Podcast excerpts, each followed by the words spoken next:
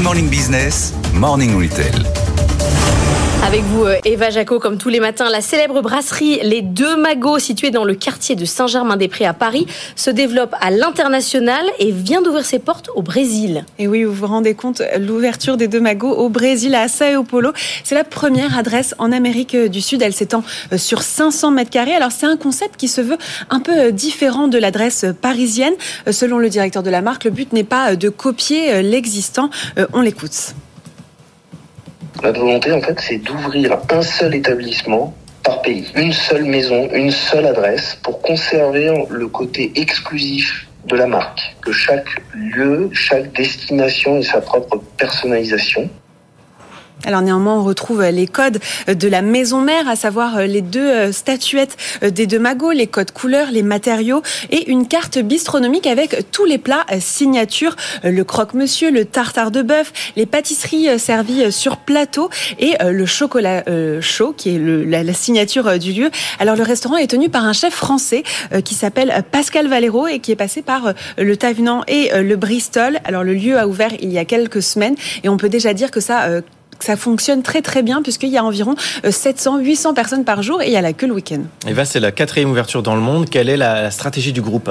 Oui, alors déjà en 1989, il y a eu une ouverture des deux magots euh, à Tokyo. Euh, la volonté d'accélérer, elle a été prise en 2022. La volonté de créer une marque à part entière en sondant la clientèle des deux magots avec des études à l'appui. On écoute Jacques Vergniaud, président associé des deux magots.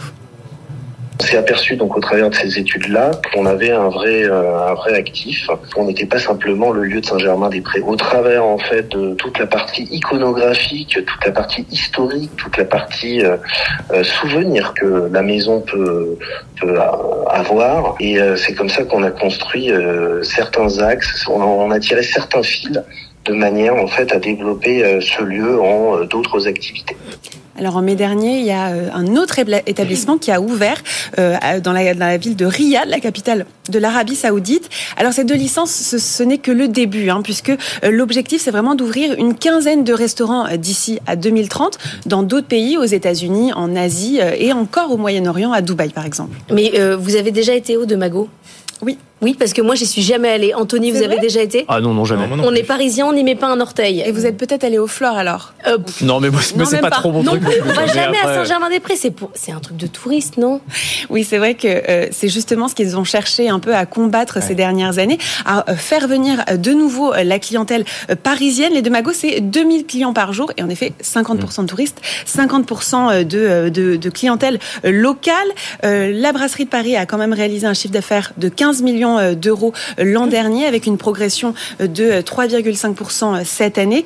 Alors ils ont aussi la volonté d'ouvrir un nouveau concept avec l'arrivée des Jeux Olympiques, c'est de développer la vente à emporter, le snacking premium, ça va s'appeler les comptoirs des deux magots. Ils vont vouloir aussi ouvrir comme la durée des corners dans des zones commerciales ou dans les aéroports. Et c'est vrai que ça ressemble un petit peu à la même stratégie qu'a qu'ont Maxims et, et la durée. Jamais été non plus. Ah si, j'ai la durée, si la durée. Oui, la durée aussi. Voilà.